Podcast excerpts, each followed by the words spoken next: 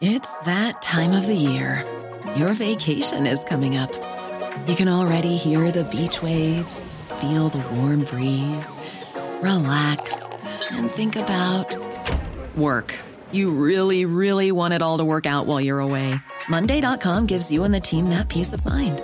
When all work is on one platform and everyone's in sync, things just flow wherever you are. Tap the banner to go to Monday.com.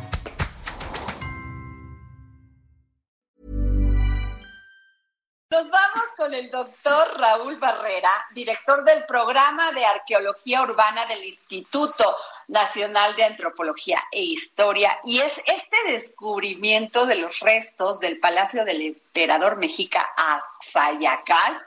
A ver, no sé si lo pronunció bien, y lo estoy pronunciando bien, y de una casa construida por órdenes del conquistador Hernán Cortés y que fueron descubiertos bajo los pisos del Nacional Monte de Piedad. Muy buenas tardes, doctor, ¿cómo están? Buenas tardes, mucho gusto. Oiga, ¿lo dije bien? A ver, dígame, Axayacal. Sí, es ah. este eh, Axayacatl. sí, tiene un acento, discúlpeme, sí. Sí, sí, no cuidado. Es Axayacatl quien fue padre de Moctezuma Xocoyotzin. Ajá. Fíjese. Bueno, ah, Ahora cuéntenos todo, cómo lo descubrieron, hace cuánto que están trabajando en esto, porque esto marca otro, es otro, pues otro tema en la historia de México. Así es, así es.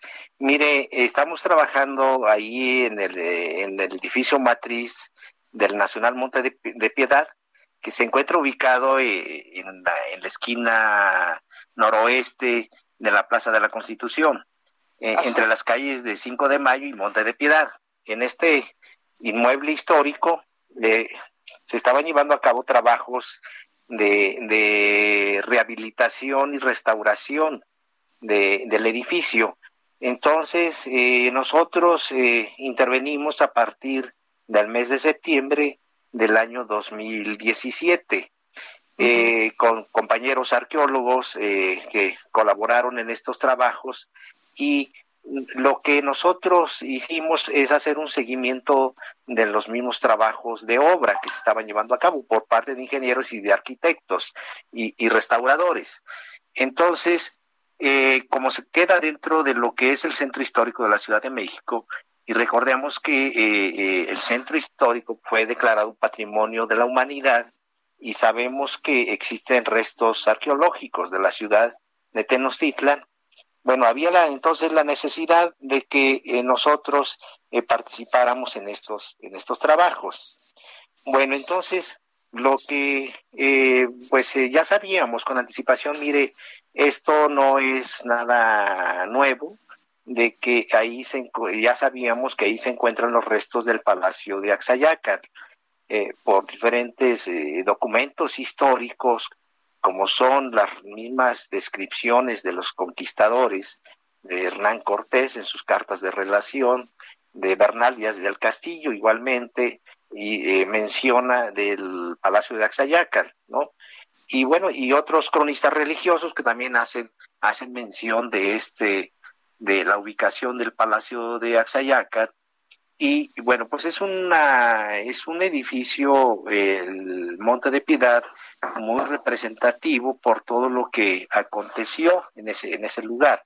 Y, y doctor, eh, nomás hago una pregunta rápida.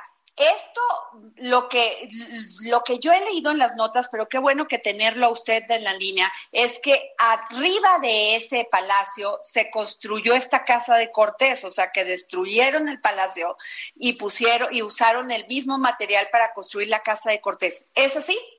Así es, así es. Ahí en esa área se encontraba el palacio de Axayacat. Entonces este fue destruido una vez que conquistan Tenochtitlan y Hernán Cortés ordena construir una casa que él mismo ocupó. Ahí vivió eh, hacia 1525, estuvo ocupada este, espacio. Y es lo que nosotros eh, pudimos encontrar, pero también vestigios prehispánicos, que se tratan de pisos de lajas que son este que son eh, espacios abiertos asociados al, palacio de, de Axayacatl. Bueno, entonces eh, excavamos a una profundidad de hasta 350 o 4 metros, metros de profundidad hasta llegar a los niveles prehispánicos y pues eh, mire eh, eh, pues eso creo que es lo que lo interesante que pudimos corroborar estas esta ocupación prehispánica que de hecho que de antemano ya sabíamos verdad por, por documentos históricos. Y entonces este observamos evidencias de la destrucción del mismo palacio de Axayácar. Quisiera comentarle que Axayácar gobernó Tenochtitlan entre 1469 y 1481. Entonces, esta propiedad eh, quedó en manos finalmente de, su descendencia, y en este caso de Moctezuma Xocoyotzin, que es el gobernante de, Tenochtitlan al momento de la llegada de Hernán Cortés y, toda la gente que lo acompañaba en esta, en esta incursión que, cuyo, propósito pues era tomar la ciudad. Bueno, entonces eh, tenemos restos de la casa de Hernán Cortés que eh, excavamos un espacio aproximado de 5 metros de longitud por 4 metros de ancho y tenemos ahí una habitación. Es un cuarto eh, que, tiene una altura de 3 metros con 40 centímetros, bastante, muy bien conservado, eh, son muros muy muy fuertes eh, este eh, de muy gruesos hechos de bloques de basalto y de tesontle el tesontle es la roca volcánica y este entonces estos estos muros pues son son fueron construidos con base a, este, a los materiales de la destrucción del palacio de, de Axayácar ¿verdad? Ah, eh, eh, sí. No, no, dígame, pero de, doctor Raúl Barrera, director del programa de arqueología urbana del Instituto Nacional de Antropología, este, eh, la, pregunta que nos hacemos, doctor, es, ¿todo el centro de la ciudad pues debe de estar llena de edificios como este que acaban ustedes de descubrir? Sin embargo, sin embargo, la, la, la, el piso de esa zona pues era el antiguo lago de Texcoco.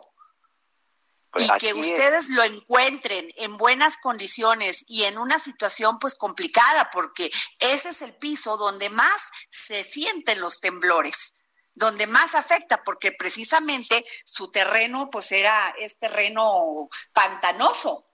Así es. De hecho, la Ciudad de México, en su mayor parte, está sentada sobre el, lecho del lago de Texcoco.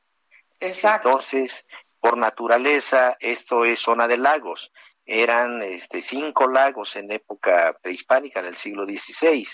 Estos lagos se fueron, han sido desecados en, su mayoría. Únicamente nos quedan pues pocas, pocas este, porciones de los lagos, como es Ochimilco, ¿no? Eh, eh, entonces, este, tenemos una eh, una situación muy especial con la Ciudad de México porque vivimos en el lecho lacustre prácticamente bajo nuestros pies eh, si andamos en el centro eh, a los cinco metros de profundidad tenemos agua, ¿no? Que son los mantos freáticos. Sí, claro. Por eso mi pregunta, doctor, ¿qué tan importante es rescatar estos sitios? Porque es verdad, o sea, desde luego, perdón, repito la pregunta, es sumamente importante porque nos da otra, otra historia de la historia, ¿sí? Pero, pero tan, ¿qué tan viable es rescatarlos y que puedan ser visitados cuando tiene todas estas condiciones propias de las que estamos hablando. Eh, así es. Mire, eh, eh, el centro histórico es de una gran riqueza arqueológica que tenemos en el subsuelo. Hay evidencias de otras ciudades anteriores a, la Ciudad de México que, conocemos actualmente, ¿no? están los restos de, de, Tenochtitlan, que fue una urbe, una ciudad en su momento, podríamos decir, de las más grandes del mundo, comparable con cualquier otra ciudad de otros, de otros continentes, como Europa. Entonces, eh, una ciudad muy bien organizada, eh, bien trazada, con sus eh, cuatro calzadas, con sus parcialidades, con sus barrios, eh, con sus chinampas, y el medio de transporte eran las canoas y eran pues cientos o miles de canoas las que estaban surcando las aguas de los lagos. Y, todo eso pues cambió con la llegada eh, pues de, con este evento que se dio de la llegada de Hernán Cortés pero también aquí quisiera agregar que, que fueron muchos indígenas que se le unieron desde Veracruz desde Zempoala eh, pasando por Tlaxcala y muchos este, grupos indígenas que se le unieron a Hernán Cortés porque ellos querían liberarse también del, sometimiento al que estaban expuestos por parte de los mexicas. Entonces, podríamos decir que en cierta manera se fue una revuelta la que se la que hubo que fue liderada por Hernán Cortés.